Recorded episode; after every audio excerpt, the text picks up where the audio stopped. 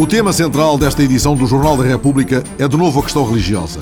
O nosso convidado de hoje é Sérgio Pinto, investigador do Centro de Estudos de História Religiosa da Universidade Católica. Ele foi um dos participantes das jornadas de estudo da monarquia à República, o clero contemporâneo, que a Católica organizou no início de fevereiro. A sua comunicação tratou o tema O clero no período da Primeira República e é justamente por aí que vamos para início de conversa. De que é que falamos quando falamos do clero português na Primeira República? De uma estrutura coesa ou de um conjunto complexo de vozes por vezes desencontradas? Para o investigador Sérgio Pinto, Trata-se de um clero muito diversificado, dividido por muitas das questões abertas desde o final da monarquia constitucional. É um clero que se mobilizava já desde o princípio do século XX de forma acentuada na reivindicação relativamente à sua remuneração. Cria-se, aliás, uma liga do clérigo, reivindicando a melhoria das suas condições económicas.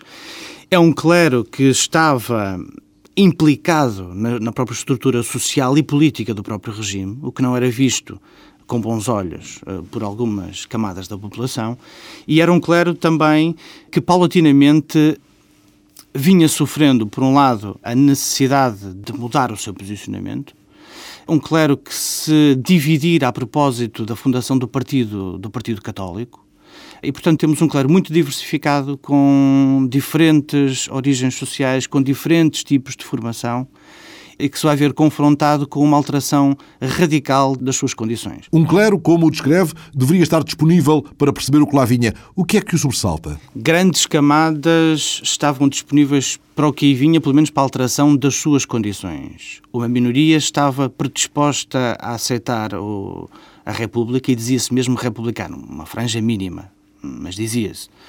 Alguns padres que vão ter, ainda antes da República, vão mostrar o seu republicanismo. O padre Pais Pinto, do Porto, ver-se-á implicado na, na, revolta do 31 de janeiro, mas, eh, ao que parece, não terá, de facto, nada a ver diretamente com a revolta. E depois teremos também, claro, que adere à República e adere sinceramente. Não se está a falar apenas de adesivagem. Há mesmo entusiásticas adesões, como em Beijós, por exemplo, onde o nome do padre ainda hoje é celebrado na toponímia. Precisamente, ah. precisamente. E, há, há padres que pedem eh, passagem ao celibato e que casam, inclusive. Essa discussão vinha já desde pelo menos eh, a década de 70 do século XIX. Há alguns casos de padres que isso fazem, porque é um debate, é um debate que está em curso, a propósito do próprio entendimento do que é a figura do padre, do que é a sua presença social e eclesial. E isso era um debate que, que vai a, apanhar a perda dos Estados Pontifícios, o reequacionar do posicionamento da Igreja do ponto de vista internacional. Perde um Estado e procura, a partir disso, homogeneizar a sua ação. Mas, ao mesmo tempo, é um clero eh, sobre o qual o episcopado tinha pouca margem de manobra, porque, ao fim e ao cabo, quem decidia sobre, sobre o clero era o ministro e a Secretaria-Geral dos Cultos, ligado ao Ministério da Justiça. Portanto, essa conflituosidade entre bispos e presbíteros, que é muito frequente eh, desde o final da monarquia constitucional e ainda nos primeiros eh, períodos da, da República, prende-se com a reorganização daquilo que seja, por um lado, o entendimento da figura do padre, e a sua modalidade de ação.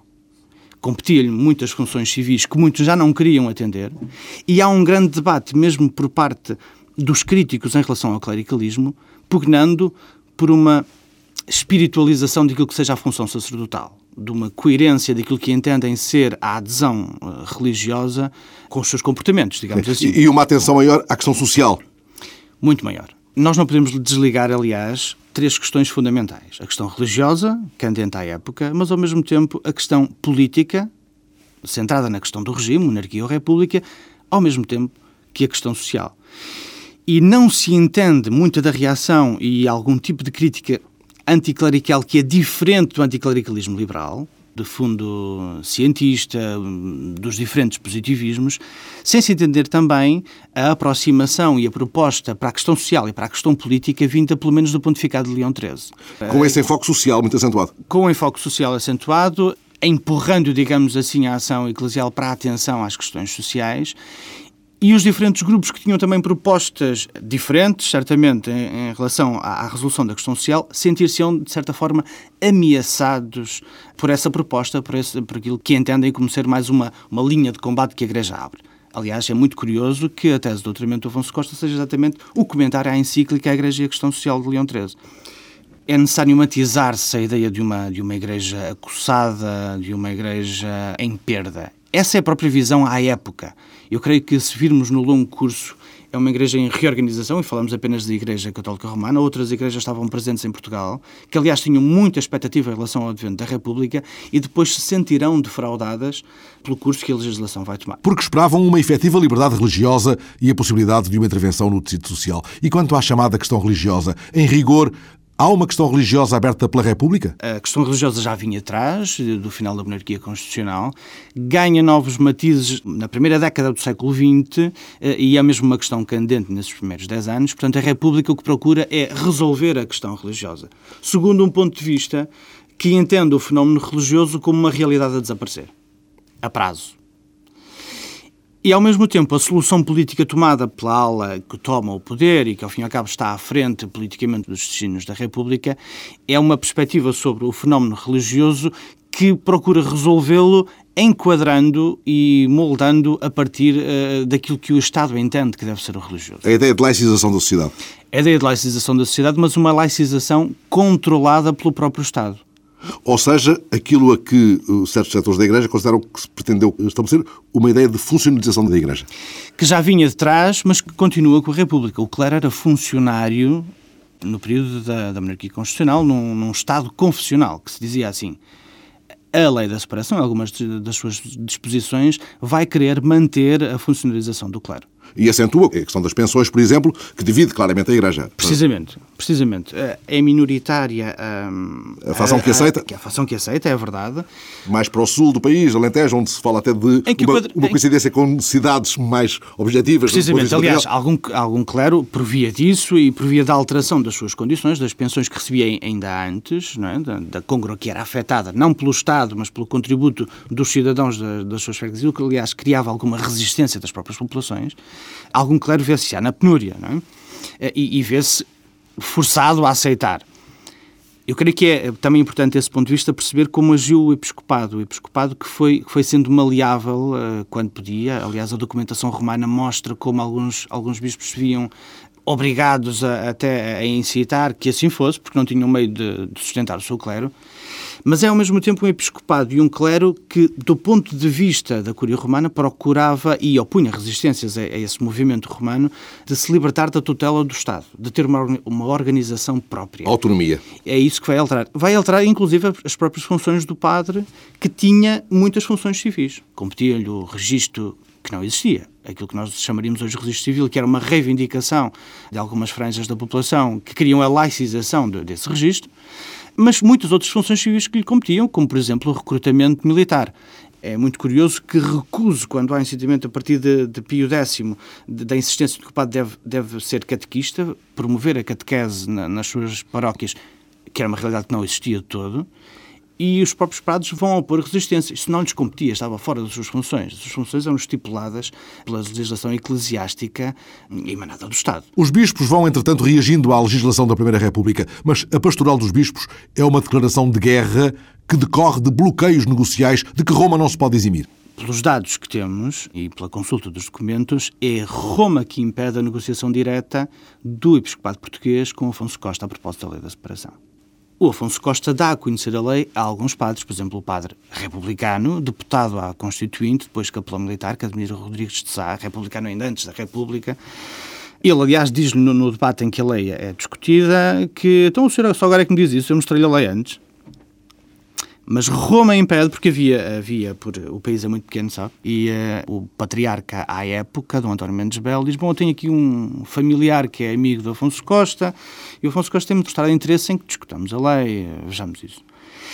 O episódio da pastoral é muito curioso porque, não sendo uma declaração de guerra ao regime enquanto tal, o episcopado nunca, nunca recusou o regime enquanto tal o que faz é a separação entre aquilo que é a consideração do regime e aquilo que é a legislação do regime. É uma definição de fronteiras. Definição de fronteiras. E disposto a combater, digamos assim, a legislação que entende como contrária àquilo que deseja. É curiosa a figura e a posição de Dom António Barroso porque Não sei quem é que força a corda, se é o Afonso Costa, se é o Dom António Barroso. Qual é o seu convencimento? Eh, bem, isto dava um folhetim, esta história do, dava. do braço de ferro entre o Dom António Barroso e o Afonso Costa. Um folhetim que culmina com a vinda do Dom António Barroso a Lisboa sob prisão. Né? Mas... Interrogado pelo próprio ministro, que é uma coisa Patética curiosa, quase é? até. Por um lado, creio que talvez o Afonso Costa se sentisse, numa altura em que, pelo menos, procurava eh, não, não, sabemos como é, que, como é que de facto terá acontecido, não é? A documentação não mostra isso. Como é que pudessem ter decorrido as negociações no caso de ter acontecido. Mas sentir-se-ia, a, a, propósito do episódio da pastoral, um homem disposto a negociar que vê a certa altura uma, uma o grupo com quem negocia apresentar alguns termos públicos do seu posicionamento. E a reação do Afonso Costa enquanto Ministro da Justiça, porque é isso que ele está a ser, Ministro da Justiça, é muito curiosa. Não havia lei da separação. Pois Ao não? ministro competia gerir mesmo o episcopado.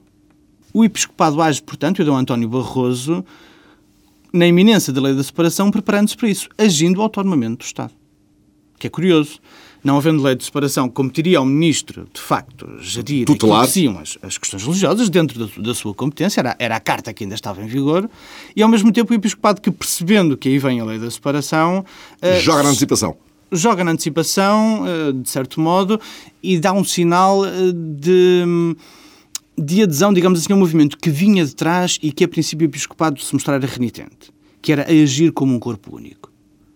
É a partir desse entendimento da separação, desse distanciamento da tutela do poder político, que o episcopado vai paulatinamente agir como um corpo único.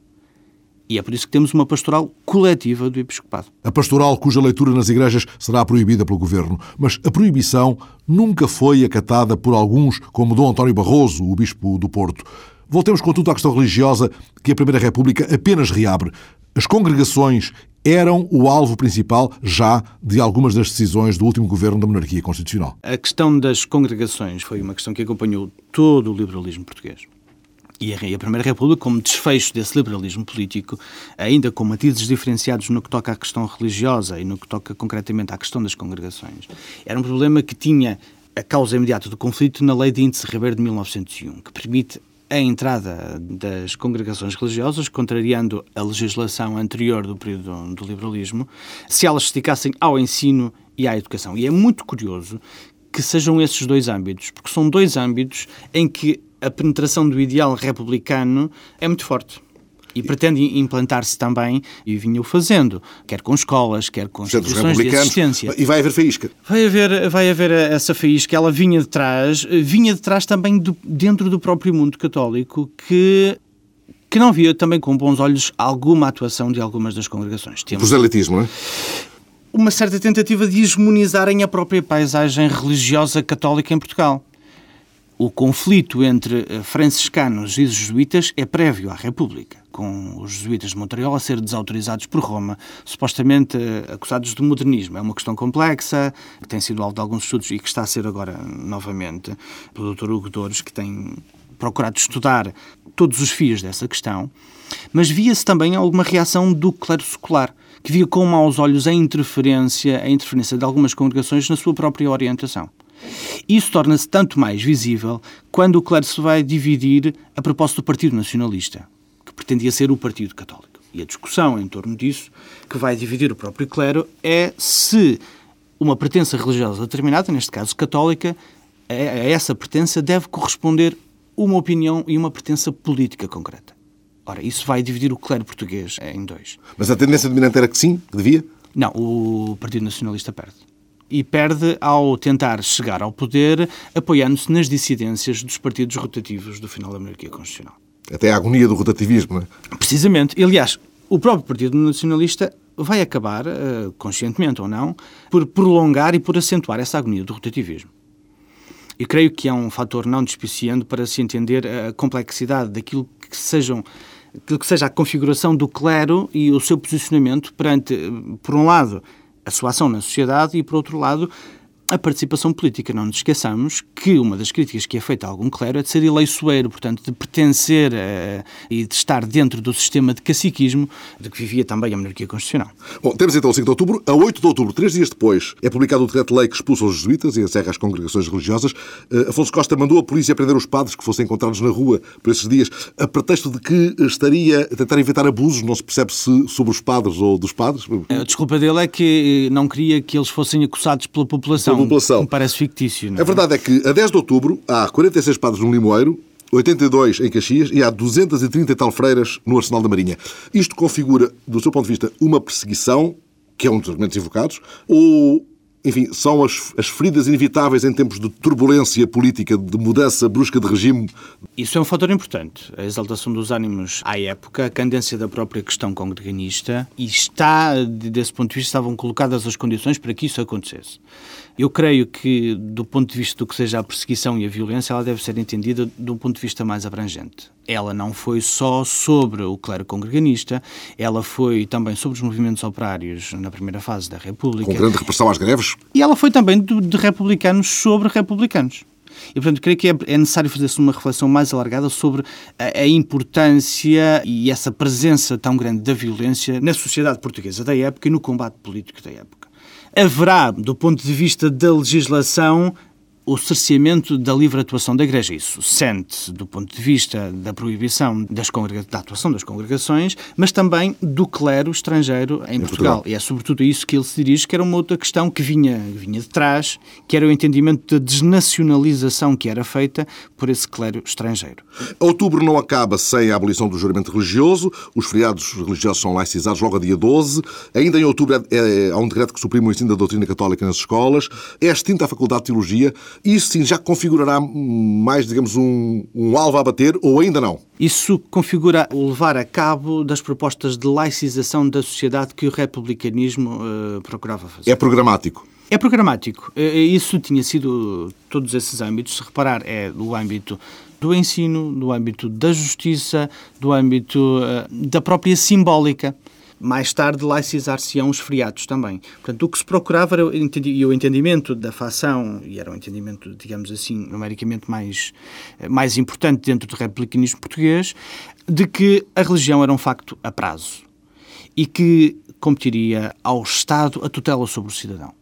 Portanto, o enquadramento do cidadão, o enquadramento daquilo que seria uh, a própria coesão social, não seria dado pelo fator religioso, competiria ao Estado entre a diversidade social, ser ele a dar as cartas, digamos assim, a traçar o enquadramento do cidadão e das instituições, remetendo aquilo que seria o religioso para o foro privado.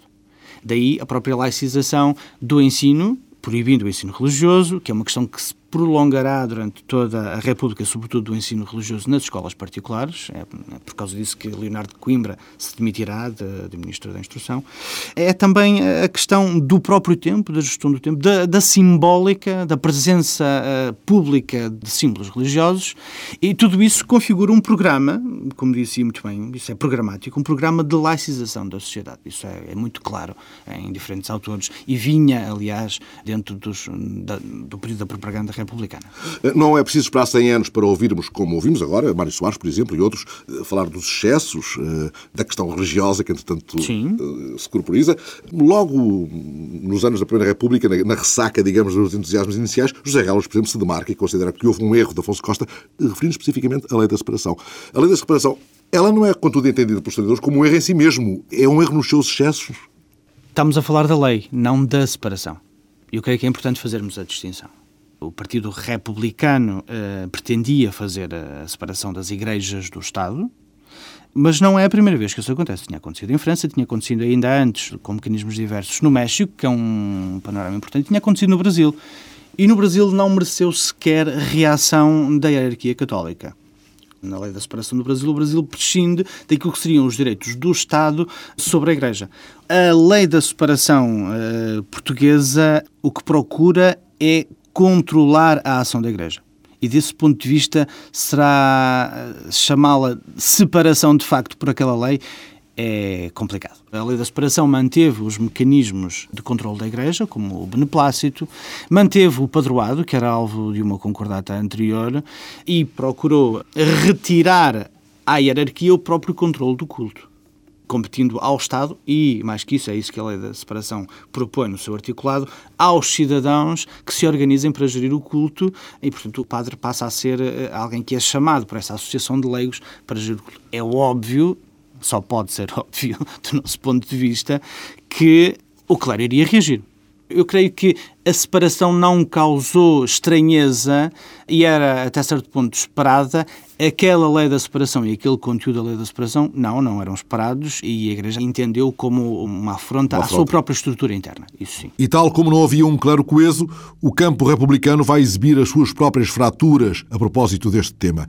E ele vai até servir para o combate político entre as diversas cisões do Partido Republicano. Unionistas e evolucionistas, a partir daí, procurando também demarcar-se de Afonso Costa, vão pugnar, pelo menos, pela alteração da lei da separação. Isso depois só a no consulado sidonista, curiosamente por um homem que vinha da linha de Brito Camacho, dos unionistas, o ministro Moura Pinto. E é curioso também que, por via disso, algum clero e católicos empenhados na política vão aproximar-se dos evolucionistas mais que dos unionistas e procurarão intervir eh, ainda aí dentro dos partidos republicanos antes ainda da constituição do Partido Católico, o Centro Católico Português. O Sidónio é alguém que usa como bandeira a mesma ideia da proteção da Igreja Católica e como que promove uma espécie de nova simbiose, mas há outras pontes ensaiadas, e algumas com muita precisão. Há um episódio que fica célebre quando o António José de Almeida já depois chega à presidência da República e vai ele próprio, na ajuda, a impor o barrete cardinalício ao Núncio Locatelli. Locatelli. Esse é, do seu ponto de vista, um momento simbólico apenas ou é um momento, digamos, de unção, de uma viragem política no que toca às relações entre a República e a Igreja Católica? Falamos do ponto de vista institucional aí. Eu creio que é importante referirmos um momento uh, chave para se perceber a mudança do posicionamento que foi a Primeira Guerra Mundial que criará dificuldades à República, mas que será também um momento de crise de consciência do próprio catolicismo que se vê eh, em termos europeus, não é? Numa luta fratricida. Isto está relativamente bem estudado para o caso francês, o impacto que a guerra teve, mas o impacto teve também interno do ponto de vista político em Portugal. É dessa altura que começam as primeiras negociações secretas para um possível entendimento com a Igreja. Isso só depois será alcançado no consulado cironista e será levado a cabo depois disso. Aliás, é uma das condições, e o José Relvas dilo na, nas suas memórias, para ele assumir o governo naquela fase posterior ao sidonismo. Não, não queria posições cívicas pelo retrocesso no, na questão da lei da separação. Acabou por ser também uma necessidade política e é muito curioso porque aquilo que o António José de Almeida faz é o prolongamento ainda do entendimento regalista da própria religião, como o poder político a a ungir, digamos assim, passo o termo, o núncio em Portugal. Eu creio que marca um progressivo desanuviamento das relações institucionais entre a Igreja Católica e, e o Estado português, que se prolongará para além disso. E, entretanto, 100 anos passados, escutamos vozes como a de António Reis, grão-mestre da maçonaria, que há dois anos, participando num debate na Universidade Católica, com nomes ligados à hierarquia da Igreja, admitiu erros e exageros da Primeira República na relação com a Igreja e propôs uma fórmula uma confissão religiosa livre num Estado neutro. É este o ponto, 100 anos depois? Eu creio que sim. Acentuar a liberdade não de uma confissão, mas das confissões religiosas. Eu creio que isso estará presente na própria formação do professor António Reis, a quem me liga, a quem me liga também a investigação comum e muito que lhe devo da orientação dos trabalhos que tenho feito por um lado, essa liberdade das diferentes confissões e o que isso significa da sua atuação, e por outro lado, da neutralidade do Estado em relação à confessionalidade religiosa, mas em relação a outros tipos de enquadramento dos próprios cidadãos. Eu creio que a problemática religiosa também se insere aí, no todo da coesão social, da possibilidade de se manifestar e da neutralidade do Estado em relação à confessionalidade religiosa. Isso estava parcialmente em causa há 100 anos, e creio que hoje é muito mais pacífico. E digo parcialmente em causa há 100 anos porque o Estado, e, e, através da lei da separação, foi tudo menos neutro em relação às confissões religiosas. Enfim, algo que é hoje pacífico e quase consensual.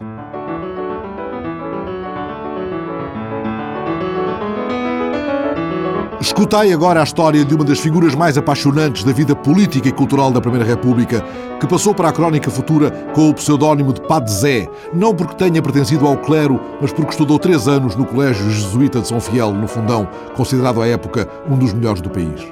A vida e o compromisso político de Alberto Costa, o Padre Zé, estão contados e documentados num livro de João Mendes Rosa, editado há 10 anos pela Junta de Freguesia da aldeia de Joanes, onde nasceu o Padre Zé.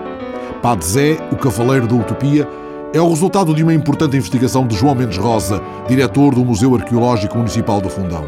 Era um espírito complexo e muitas vezes incompreendido este Padre Zé. É uma personalidade que se começa a revelar muito cedo. Ele revolta-se, ele é aluno do Colégio de São Fiel, revolta-se contra o, os métodos de ensino, o rigor do ensino jesuíta ingressa na Universidade de Coimbra. Na Universidade de Coimbra, curiosamente, é monárquico, integra inclusivamente vários movimentos monárquicos contra os movimentos estudantis republicanos.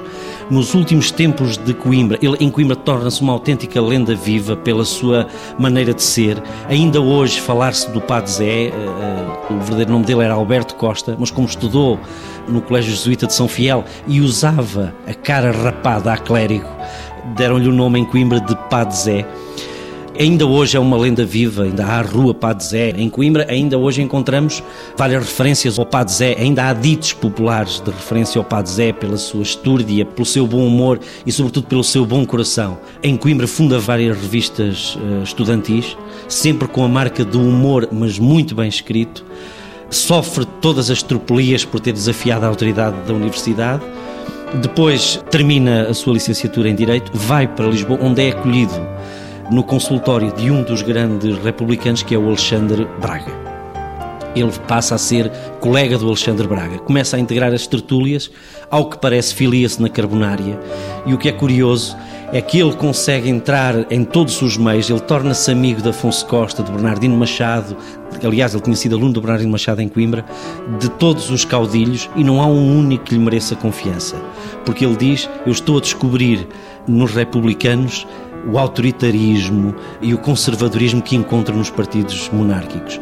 Tanto que ele depois ele acaba por ser redator do jornal O Mundo, onde fazia as suas crónicas uh, semanais. É 4 de novembro de 1908, aparece morto no seu gabinete.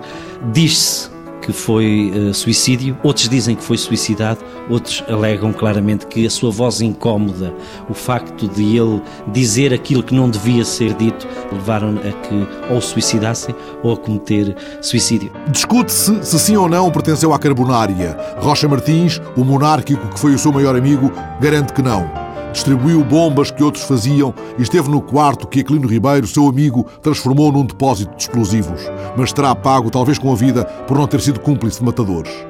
Raul Brandão conta que Dom João da Câmara o encontrou antes de fugir para Badajoz na sequência do golpe falhado do 28 de janeiro a que esteve ligado. Levava para o exílio um livro de garrete, um par de meias e 5 mil reis emprestados, escreveu Brandão nas memórias. E essa passagem é lembrada neste livro que revela os sucessivos desencontros de um homem com a causa que tinha abraçado. Uma desilusão que foi crescendo na redação do Mundo, onde se acentuou aquilo que já vinha marcando a atitude de Padre Zé desde o regicídio, aquilo que João Mendes Rosa descreve como uma dissidência silenciosa. A deriva de um inadaptado com diagnósticos precisos e cáusticos em todas as direções. Ele próprio dizia: a República é a minha menina, os outros, isso é outra coisa. Para se referir aos líderes, por exemplo, ele dizia que o Afonso Costa era extremamente eh, vaidoso, era uma pessoa extremamente vaidosa, e ele, inclusive, punha em causa eh, a sua própria segurança, quando nós sabemos que havia quase um fanatismo em relação aos caudilhos, não é? Ele, por exemplo, eh, enquanto advogado, houve uma vez que aceitou defender alguém que tinha sido acusado de embriaguez, foi levado a tribunal, e ele pergunta à, uma, à testemunha da acusação: diga-me uma coisa coisa, o meu cliente caía, tentando provar que ele não estava bêbado, caía, não. Uh, bateu em alguém, não. Chamou nomes a alguém, não. Disse vivo Afonso Costa, também não. Então, como vê, ele estava lúcido. Natural de Joanes, perto do Fundão, pretenderam erguer-lhe uma estátua em Coimbra nos anos 40, mas Salazar opôs-se.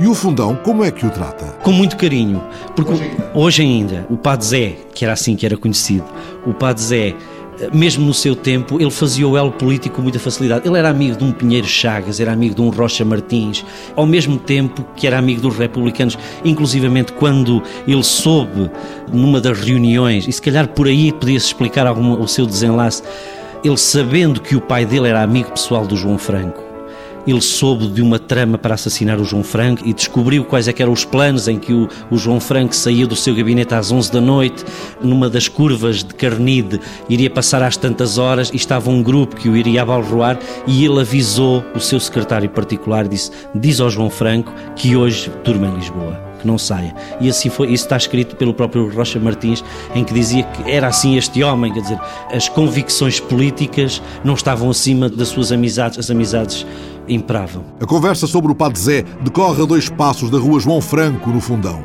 Ora, João Franco, o homem a quem Dom Carlos confiou um governo de ditadura, nasceu ali perto, em Alcaide, uma das freguesias do Conselho, a que o seu nome fica ligado, ainda que o outro partido do rotativismo, o Partido Progressista, fosse ali eh, sempre obtendo melhores resultados eleitorais. Mas o Fundão beneficiou desta ligação. Bem, beneficiou na medida em que, por exemplo, a construção da, da linha férrea, o facto da linha férrea passar por esta, por esta zona, foi graças ao João Franco e também ao, ao Vaz Preto e um acordo que eles terão uh, supostamente feito para que traçado da linha beneficiasse exatamente as suas terras de origem. E pelo menos por aí beneficiou. Uh, agora, por outros, depende do ponto de vista. E quanto ao que se dizia sobre João Franco ter por estas bandas uma espécie de tropa às ordens? Bom, João Franco teria, obviamente, aqui os seus apaniguados, mas isto não era um feudo da família Franco, ao contrário do que se possa pensar. Tinha seguidores, tinha pessoas que lhe eram bastante leais, mas essa ideia passou, essa ideia de que havia, tinha aqui quase um, um, um exército que não corresponde à verdade, embora essa ideia, como disse, tivesse vingado, e nos meios de Lisboeta sobretudo. Aliás, há um jornalista do Mundo que escreve um folhetim, pensa-se que em colaboração com um grande escritor português, que intitulou Os Bandidos da Serra da Gardunha. Houve quem chamasse uma das páginas tristes do jornalismo português, porque de alguma maneira meteu no mesmo rol todas as pessoas que habitavam as faldas da Gardunha e que não eram, eh, obviamente, seguidores do João Franco na sua totalidade. O folhetim insinuava que sim, que havia essa ligação óbvia. Sim, insinuava e inclusivamente dizia que havia características anatómicas das pessoas que viviam aqui muito similares às do João Franco, inclusivamente o pavilhão da orelha era de determinada maneira, o nariz era de determinada maneira. Eu queria acreditar que era um humor só. O Fundão não foi, nessa fase final da monarquia constitucional, um centro de agitação das ideias republicanas? Não, não foi. Em termos intelectuais, nós não tínhamos um republicano que se destacasse, como havia em algumas terras, quer dizer, os intelectuais eram todos monárquicos, quer dizer, o José Germano, o Adolfo Portela, eram pessoas, uh, o Eduardo Figueira, eram todos afetos ao regime. A República foi proclamada pelo comboio, como não podia deixar de ser, não é? E, inclusivamente, os anais do município não se referem à proclamação da República, mas à morte do rei Dom Carlos. Aquilo que foi novidade foi a morte do rei. O que assustou as pessoas, a novidade é a morte do rei. É um relato bastante pormenorizado do amanuense da Câmara, em que vêm as primeiras notícias com os primeiros jornais, mas as pessoas estão incrédulas, morreu o rei, mas o que, é, que país é este que consegue matar o rei? Quem consegue matar o rei tem de facto muito poder. Repare, num país facto em que o nível cultural deixava um pouco a desejar, matar-se o rei era alguém que tinha muito poder e de alguma maneira houve um, um eu não queria dizer acobardamento, mas houve uma certa intimidação. A República quase que foi uma coisa que aconteceu na sequência disso. Após a implantação da República, o sobressalto maior na região é o que se relaciona com o Colégio Jesuíta de São Fiel, que tinha conquistado um enorme prestígio. Era considerado o segundo melhor colégio do país a seguir a Campolide e, como nós sabemos, foi expoliado, foi, foi encerrado. Aí sim, mas não é fundão propriamente dito, embora diga diretamente respeito ao fundão, porque eh, havia uma grande relação, vamos lá ver, a pessoa que não tinha possibilidades de pôr o seu eh, filho no Colégio Jesuíta de Campolide punham aqui em São Fiel. Até, eh, inclusivamente, os padres diziam, os republicanos são os primeiros a mandar para cá os filhos, porque de facto tinha muita qualidade. É? Conta-se um episódio de um conhecido republicano que queria que o filho fosse catedrático e queria o mandar para a Universidade de Coimbra, mas o filho fez fim que a pé queria ir para o Colégio de São Fiel. O pai dizia: Não, eu quero que tu vás para a Universidade de Coimbra, quero fazer ti catedrático. E ele, passado tempo, decidiu que ia para o Colégio de São Fiel. Ele dizia: Não importa, faço-te bispo. E portanto, tinha de facto, o Colégio São Fiel teve, além de que tinha uma repare, tinha o melhor museu zoológico do país, tinha um observatório, tinha uma série de dependências científicas e culturais extremamente importantes. Daqui dependiam várias unidades escolares, não é? Mesmo liceus particulares. E teve um impacto muito forte o desaparecimento do Colégio de São Fiel em 1910. O ano em que tudo muda, há 100 anos.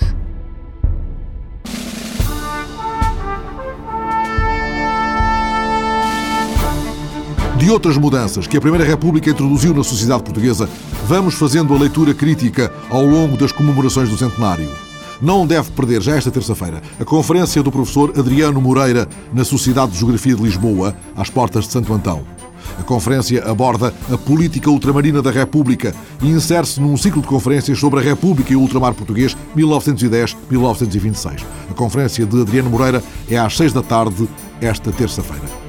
Para o mesmo dia está marcada a inauguração da exposição Portugal nas Trincheiras, a Primeira Guerra da República, organizada pelo Museu da Presidência da República. É nos Museus da Politécnica, na Rua da Escola Politécnica, em Lisboa. A exposição, que pode ser visitada até 23 de abril, reúne um importante conjunto de peças e documentos relativos à presença das tropas portuguesas na Flandres e mostra o cotidiano dos soldados na frente de guerra, o papel dos presidentes da República Portuguesa no conflito e o processo que levou ao fim da guerra e ao Tratado de Versalhes em 1919. Vai ser possível observar o canhão usado pela artilharia do Corpo Expedicionário Português e o Cristo das Trincheiras, uma peça que pela primeira vez vai sair da sala do capítulo do Mosteiro da Batalha, onde tem permanecido desde que o governo francês a ofereceu a Portugal no final dos anos 50. António Lopes, o diretor do Museu da Maçonaria, fala das sociedades secretas nos Passos do Conselho em Lisboa esta quinta-feira, 25, pelas 6 da tarde. Também na quinta-feira está marcada uma conferência de António Reis sobre a maçonaria e a implantação da República. É na Biblioteca Municipal de Santarém, às 9 da noite. E o professor José Medeiros Ferreira fala sobre os militares e a Primeira República, na sexta-feira, às nove e meia da noite, no Museu Bernardino Machado, em Famalicão, que será, aliás, visitado numa das próximas edições do Jornal da República. A próxima edição está no quiosque da rádio, de hoje a oito dias, a esta hora.